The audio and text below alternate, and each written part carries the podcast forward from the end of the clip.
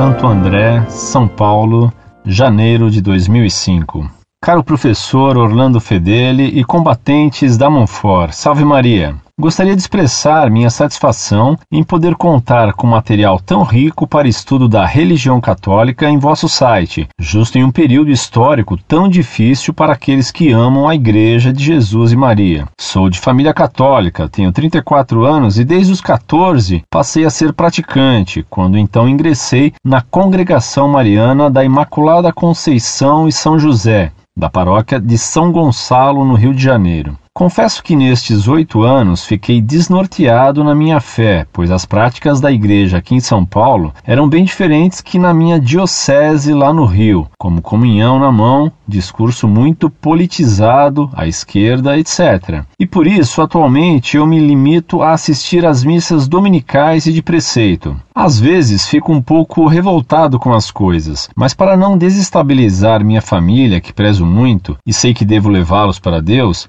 acabo contemporizando, já que todos na família foram criados dentro do catolicismo. E se levanto alguma questão sobre a igreja de hoje, acham que estou revoltado ou querendo trair a igreja, etc. Bem, desafetos à parte, gostaria de um esclarecimento vosso a respeito do que li em um livro de história da classe da minha filha de 12 anos. Entre outras coisas, o que me deixou mais chateado foi terem dito que o purgatório foi uma invenção da igreja no século XII e que até então então, a ideia cristã do além-túmulo era binária, céu e inferno, e que com o purgatório a igreja passou a cobrar valiosas somas pelas indulgências. Eu sei que há muitas citações bíblicas a respeito do purgatório, mas o senhor poderia esclarecer-me se no início do cristianismo já havia crença no purgatório com algum documento antigo para que eu possa combater essa tese de que foi uma invenção da Idade Média? Inclusive, o subtítulo desta parte do livro diz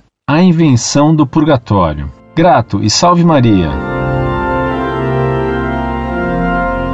Muito prezado, salve Maria. Fiquei muito contente ao receber sua carta e agradeço os elogios que faz a nosso site Monfort. Tomara que permaneçamos sempre a serviço de Deus e da Igreja Católica Apostólica Romana, como leigos que têm o dever como também o direito de servi-la. Passo a responder a sua pergunta sobre o purgatório. Evidentemente, a Igreja Católica não inventou o purgatório. Você diz que conhece os textos da Sagrada Escritura que o fundamentam, mas deixe-me repetir alguns deles para que outros leitores os aproveitem. Em São Mateus, se lê que Cristo disse: Por isso vos digo, todo pecado e blasfêmia serão perdoados aos homens.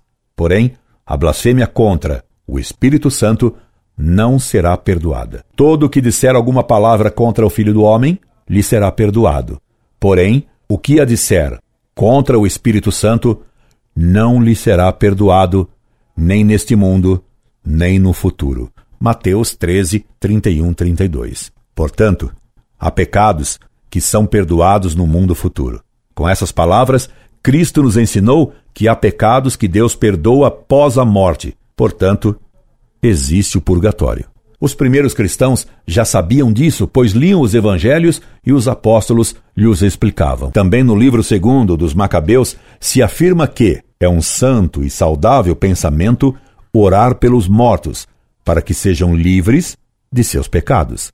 Segundo Macabeus 12:46. Portanto, documento mais antigo e mais autêntico do que a própria Sagrada Escritura não há. Entretanto, é preciso dizer-lhe que já entre os judeus era costume, após a morte de alguém, rezar durante onze meses seguidos a Deus para que apressasse a purificação da alma da pessoa falecida. Rezava-se então a oração chamada Quadish, palavra que deriva de Kadosh, ou seja, santo, para medir a santificação da alma da pessoa falecida. Se os judeus já faziam isso, baseados no livro dos Macabeus, é claro que essa tradição continuou na igreja. Incorde Jesus Semper, Orlando Fedeli.